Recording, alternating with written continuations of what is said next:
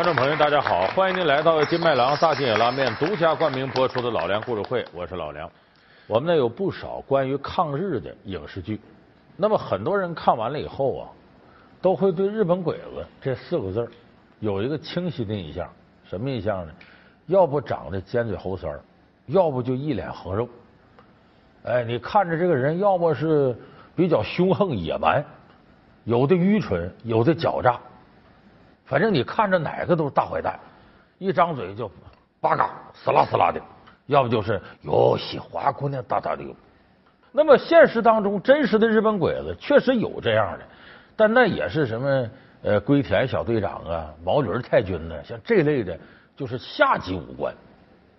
那么日本鬼子里的精英分子绝不可能是这个路数的。就像今天我们要给大家介绍一位日本鬼子里的精英分子。这个人什么形象呢？看面相和蔼可亲，一个普通人，生活当中平易近人，没有任何架子。你跟他聊两句呢，你觉得这个人挺实诚，你信得过他。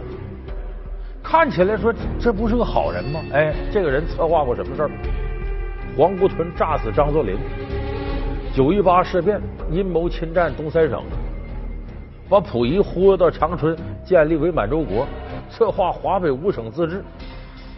干了这么多双手沾满中国人民鲜血的罪恶，那么这人是谁呢？就是二战日本的甲级战犯之一，日本的大特务头子土肥原贤二。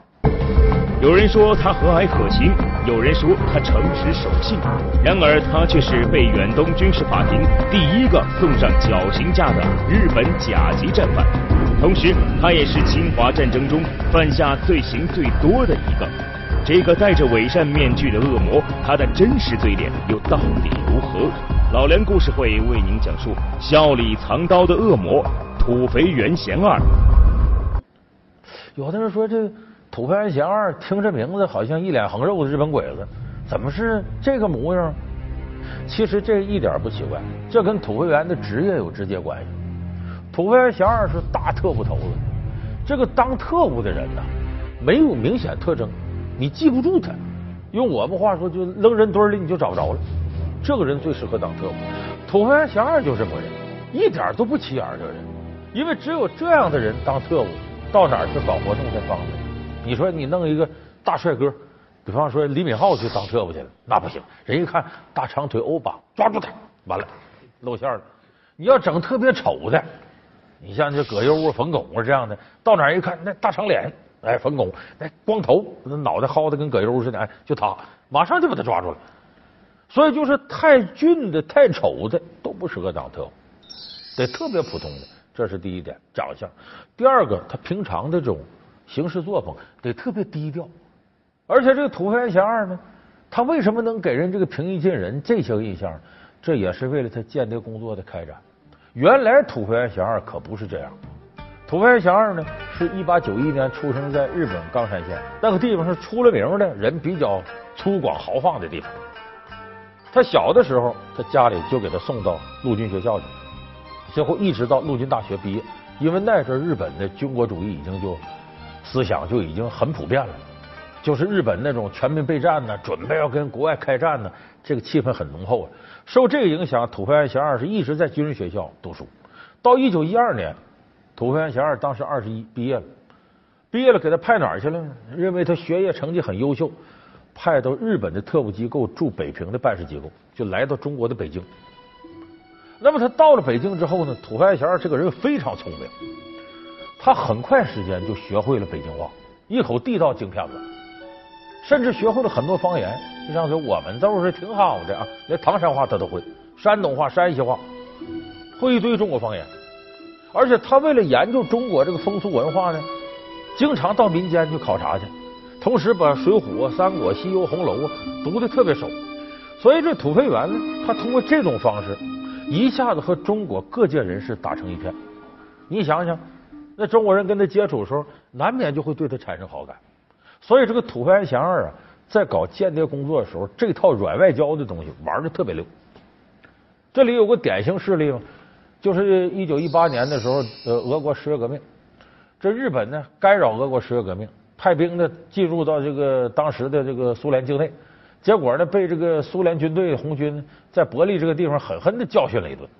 啊，当时呢，日本呃军部就很诧异，说这俄罗斯兵力没有我们强，咱怎么打的败仗？说让特务机构过去看看去，什么情况？去写个报告。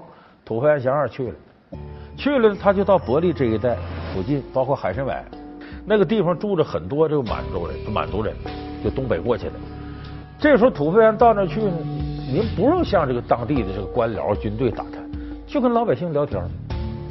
有人说，那老百姓愿意给一个日本人情报不要紧，人土肥原假装做生意，跟老百姓聊什么？哎呀，说前一阵打仗了啊，打的挺激烈呀。说你们那片说房子轰倒不少，老百姓可不是吗？那多大大炮来，啪给轰倒了。那你咋没死呢？哎呀，我怎么怎么跑了？那边的铁丝网那边什么的，就了解到了很多苏联的军队的战备。很快他就把原因报告写出来，就是日本军部一看大为赞赏，说这个人这速度太快了，而且他这情报很鲜活，都第一手的。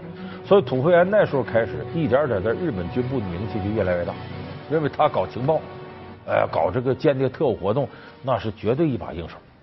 那么真正让土肥原名声大作的是什么呢？他和张作霖之间的恩怨。张作霖出关的火车行至黄姑屯南满路与金凤路交叉路桥下，吊桥桥板轰然塌下，刚好压在大帅所乘车厢上。爆炸的破坏力之大，时间计算之准，都证明是有意而为。黄姑屯炸死张作霖，这时候土肥原贤二是一个特别果敢决断的人。你看这人笑面虎似的和蔼可亲，心狠手辣。原来土肥原贤二可不是这样。就是日本人跟张作霖呢是什么关系呢？张作霖在这个东北的时候呢，日本人在东北很有势力。张作霖要扩大自己的势力，他不是说要巴结日本人，而是他不能得罪日本人。这玩意儿两虎相争必有一伤，自古以来兵不与匪斗，师不与虎争。所以张作霖在扩大势力的时候呢，有的时候和日本人难免就妥协。但是我们必须得承认，张作霖骨子里是恨日本人的。他不想让自己的这个疆土让日本人研制。那五条铁路一让，满铁株式会社，那可就掌握了全东北的路政、矿山和一切投资事业。要是那样的话，中国四万万国人会骂我的祖宗三代的。你往大了说他是中国人，往小了说东北王张作霖，要日本在这当太上皇，他还算什么东北王？但是张作霖后来在直奉大战的时候，确实在一定程度上日本人帮了他大忙。一九二二年、一九二四年两次直奉大战，就是直系的吴佩孚跟奉系的张作霖打仗，来争夺对北洋政府的控制权。当时土肥原为首的北平特务机构帮了张作霖很多忙，比方说破坏直系的金融系统啊，直系发行的纸币最后都作废了。最后张作霖赢了。一九二七年，张作霖出任。北洋军阀政府的陆海空大元帅，事实上是北洋政府的最后一任总统。到一九二八年三月份，土肥原出任你这个张作霖这个呃军事部门的顾问，干啥来了？要人情来了。意思你看，我帮你这么大忙，现在该还人情了吧？要的那可不是真金白银了，要的是张作霖统治之下的你的铁路的建筑权、港口的使用权。煤矿的开采权，全是和我们切身的主权利益密切相关的。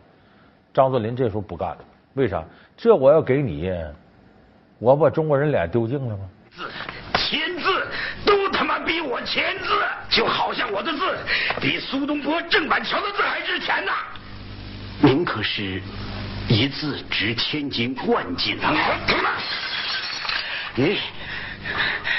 你去给我转告关东军，我还有几十万人马，要是把我张作霖逼急了，我的手可是黑的。我会把南满站的日本人老老少少、男男女女全他妈宰了。我一定。所以这一翻脸，这日本人来气了。你看他帮他忙，他不回报，就琢磨怎么对付他。正在这个时候呢，蒋介石的北伐部队啊。从这个南方往北推进，眼看就要打到北京了。张作霖那时候跟北伐部队打仗，连吃败仗。这阵张作霖就琢磨：我是在北京这会儿跟你死磕呢，跟你打，跟蒋介石打呢，我还是索性带着我部队回东北，当我的东北王去。他当时犹豫不决，后来思忖再三，决定我撤回东北。为啥？那是我老家，那地方我不能丢。那么这个时候，日本军部掌握了这个消息之后呢，就汇报给首相田中义一。田中义一的态度是什么呢？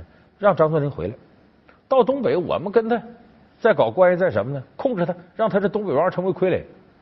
这时候土肥祥二坚决反对，说不能这么干。说张作霖跟我们已经不是一条心了，他根本不想让渡给我们什么权益。而且你说控制他，他原来部队呢，一半在关里，一半在关外。他有他这个自己的东北军本部，这边呢有东北军的司令部，在这个北平。如果他把这个关里的部队都带回去，三十万关他自己的奉系军队啊，你想控制他，你怎么控制三十万军队啊？有战斗力啊！所以一旦张作霖撤回到东三省，成为守老家的东北王，咱们弄不住他了。说那怎么办呢？这时候土肥原贤二是一个特别果敢决断的人。你看这人笑面虎似的和蔼可亲，心狠手辣。土原贤二说必须得灭了他，灭了他。这样，东北军群龙无首，咱们就可以趁乱控制东北。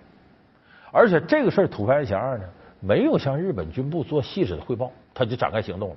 他找到日本关东军的高级参谋河本大作，俩人商量，咱怎么下手？说张作霖这时候，我们得到情报，他从这北平啊要坐火车回来，时间大致我们都掌握了。咱们在哪儿动手呢？咱就在两个铁路交叉这块黄姑屯这块动手。经过这时候，引燃炸药，把张作霖炸死。万一炸不死也不要紧，造成铁路脱轨，脱轨他不能走了。然后咱们出动军队，假装是去救灾去，照顾人家，然后派刺刀队上车，把张作霖捅死，完了。定的计划很周密。可这个时候传来消息了，说张作霖这边放出风来了，说他不坐火车了，要从古北口出关，坐汽车回来。这河本大作着急了，说：“咱咱咱怎么办呢？他不坐火车了，咱白安排了。”土肥原先生说：“你慌啥呀？这是假的。说你怎么知道假的？他说：第一个，张作霖是胡子头出身，土匪，当年怕人害他，从来不肯提前暴露行踪。他为啥他提前说从古北口坐汽车出关呢？那一定是假的，放风的。再一个，那段道没修好。”那一道颠簸，张作霖能受了吗？他现在大元帅养尊处优的，那不可能的事。另外一个，他跟蒋介石打仗，他是败军之将，吃了败仗，他最怕自己这个东北军本部这个大本营出啥问题。万一手底下不服他，再另立山头呢？所以他得一旦决定回来，归心似箭。那汽车多慢呢？火车多快呀？所以他一定坐火车。你不用想，你就等好消息。一九二八年六月四日清晨，奉天黄姑屯火车站的一声巨大爆炸声，张作霖被炸死了。对这次行动，日本参谋本部并不知情，完全是土肥原与关东军参谋河本大作的擅自行动。实践证明土肥原判断非常准确。一九二八年六月四号凌晨五点半，黄姑屯轰天的两声巨响。整个铁轨炸的就跟毛花似的，几节车厢四分五裂，车上的人血肉模糊。张作霖脖子这被什么东西啪一炸捅个窟窿，躺着直流血，送到奉天医院，没几个小时玩完了死了。那么把张作霖弄死了，这个时候土肥原贤二的计划该完成了吧？说我借这机会东北就我的了。结果没想到的是，少帅张学良突然玩个东北一致。你在课本总听东北易帜，易帜啥就把大旗换了，原来是奉系军阀的旗，换成什么青天白日旗？青天白日旗什么？国民党的旗帜。意思我虽然我爹没了，但是我们这个东北军不是自立山头，我们跟这个国民政府合一块了，就归蒋介石管了。意思关里关外是一家了，我们再怎么着内部有矛盾，我们是中国人，跟你日本人没关系。所以最后这事儿弄的。干不干，嘎不嘎，上不上，下不下，把张作霖弄死了，完了反而是使这个东北军和这个关里的中国人形成铁板一块了，这日本军部气坏了。日本最高当局对土肥原、河本大作等人的擅自行动十分不满，河本大作被开除出军队，土肥原则在军部的庇护下侥幸逃脱了惩罚，只是被解除了东北军的顾问职务。一九二九年三月，土肥原调到高田第三十步兵联队，当了一个连队长。所以土肥原贤二这个事儿呢，等于没办成，就把张作霖弄死了，但是这个地方没弄过来。土肥原贤二不肯善罢甘休，接下来他策划什么事儿呢？震惊中外的九一八事变。老梁故事会为您讲述笑里藏刀的恶魔土肥原贤二。老梁故事会是由金麦郎大金野拉面独家冠名播出。一九三一年九月十八号，在沈阳南满铁路柳条湖附近，啊，呃，出现了一起爆炸事故。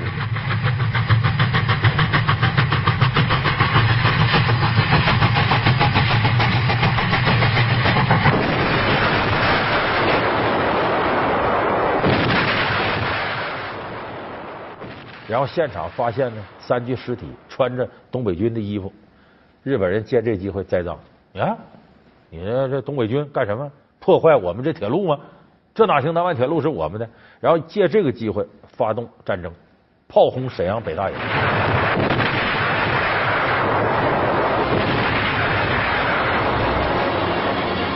而且九一八事变事发很突然，日本借这个机会，到一九三二年二月份侵占东三省，东三省彻底沦陷，所以这才有。很多人流落到南方，唱我的家在东北松花江上，就是那时候事儿，都成了亡国奴了。那么土肥原贤二策划了这起事变，霸占了东三省，但霸占完了可不那么简单，你怎么治理呢？这个时候，土肥原贤二呢？和他持同样政见，就是要把东三省快速占过来的，还有两位日本关东军的少壮派，一个叫石原莞尔，一个叫板垣征四郎。最后他俩呢，挺服气，听这个土肥原贤二的。我成立个满洲国，我让谁来当这个头来？我就让宣统皇帝溥仪来。那个时候民国没多少年呢，中国人还记着皇上呢。皇上，老臣和罗振玉在三野会所。见到了土肥原大佐，还有日本关东军派来的代表，他们都希望皇上尽快去东北。这是要朕去投靠日本？不是投靠，是依靠。说他俩还有咱什么事？哎呀，那是个儿皇帝，你怎么捏他怎么是。说土肥原怎么有这么大把握呢？咱得佩服土肥原的眼光很深远。一九二四年，冯玉祥下边的大将陆中林跑进故宫，把溥仪撵走。溥仪没办法，带这些个小太监呢，金银珠宝啊，跑到天津静园，在静园的吃住谁给安排的？土肥原贤二给安排。然后到了这个时候用溥仪的时候，劝东三省啊，是你们满族人的龙兴之地，你们原来从关外来的吗？努尔哈赤在抚顺那起家，东三省都是你们的地方啊。现在呢，正好我们把这个呃张学良给撵跑了，你回来当头吗？溥仪可不是笨蛋，他琢磨：你让我去，我也是手下无兵，手里没钱，你凭什么让我当头啊？哪有这好事啊？这时候土肥原贤二一看软的不行，来硬的。怎么来硬的呢？把日本租界封锁，溥仪跟外界丧失联络，没有消息了。然后呢，溥仪突然收到个包裹，打开一看，俩手榴弹。怎么回事？怎么回事啊？啊！皇上，有人送来一篮水果，里面有炸弹。手榴弹写着东北军兵工厂是，就张作霖那、张学良那似的。你看看，张学良现在都想把你弄死，你在这儿不安全。张学良现在从关外撤到关里了，你随时有性命之忧。你赶紧，我给你安排跑到关外去。那我们的势力，你在那儿就逍遥自在、风流快活，没人管你。而且土肥原贤二不断给他洗脑，在日本日中亲善，将来我们占这地盘不是占。划了划了还得归你。现在这军阀什么玩意儿啊？这早晚这大清国是正统。将军，帝国为什么要花那么大的代价迎接这么一个废物？我知道，帝国并不需要这个废物，将军。可是关东军需要。就这么着，威逼利诱。一九三二年三月九号。溥仪到底被土肥原贤二给忽悠到长春，成了伪满洲国的儿皇帝、傀儡皇帝。你可别小瞧这个溥仪来，这个在一定程度上麻痹了中国人。而且日本这么干是为啥呢？向国际社会有交代，我们没占东三省啊，我没有侵略中国呀。你看他这头是宣统皇帝，所以后来是当时英法主宰的一些国际联合会到这儿来调查，日本都搁这个搪塞。当时蒋介石的国民政府也到这个国际联合会去告去，说日本你侵略我们，他拿着儿皇的推出来。所以土肥原祥这招计谋深远，相当毒辣。朕的意思，从林深和荣源两位大臣里面选一位。不知土肥原先生意下如何？关东军方面认为，郑孝胥先生出任满洲国的总理十分合适。朕的意思。你没听明白吗？听明白了，关东军的决定，陛下是否也听明白了？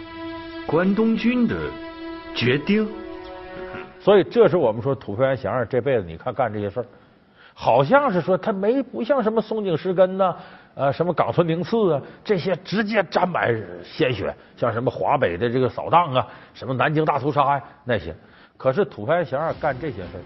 间接导致了无数中国人颠沛流离、居无定所，也使无数人在战场上丧失了性命。所以土肥原这些事是罪大恶极。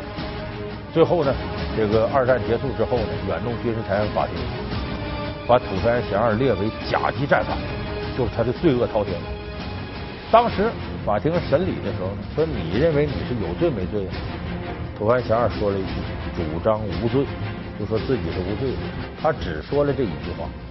接下来不论审判官问他啥，不吱声，一直到最后判他死刑。土肥原祥是一九四八年十二月二十三号上的绞刑架，是甲级战犯里头判死刑的七个人之一，而且是这七个人当中第一个被弄到绞刑架上绞死的。所以你看，我们要如果了解土肥原贤二这个人，假如你跟他打过交道。你很难相信他背后干出这么些大的恶事来。就这个人表面上看，那真就是一个善人似的，平易近人个人。殊不知其实是笑面虎。但是我们不能把这个法西斯分子的罪恶呀，给他从根上就完全的理解，说他打小啊，心底里就是这样。假如说日本不发动这个战争，要是和平时期，土肥原贤二有可能是个聪明的生意人。有可能在这个中日经济交往过程当中，真就能做很多不错的事发展双方的经济贸易。可是呢，罪恶的法西斯战争开始之后呢，一大批日本人也被裹挟当中，被军国主义洗脑，成为日本军国主义法西斯主义的帮凶，直接制造了这么多的滔天罪恶。所以我们说呢，法西斯的罪恶呢，不光是害了很多就这些无辜国家的人，其实日本本国的人也深受其害。土肥原贤二个人的悲剧，其实也是日本法西斯罪恶的一个体现。老梁故事会，老梁故事会是由金麦郎大金野拉面独家冠名播出。我们下期节目再见。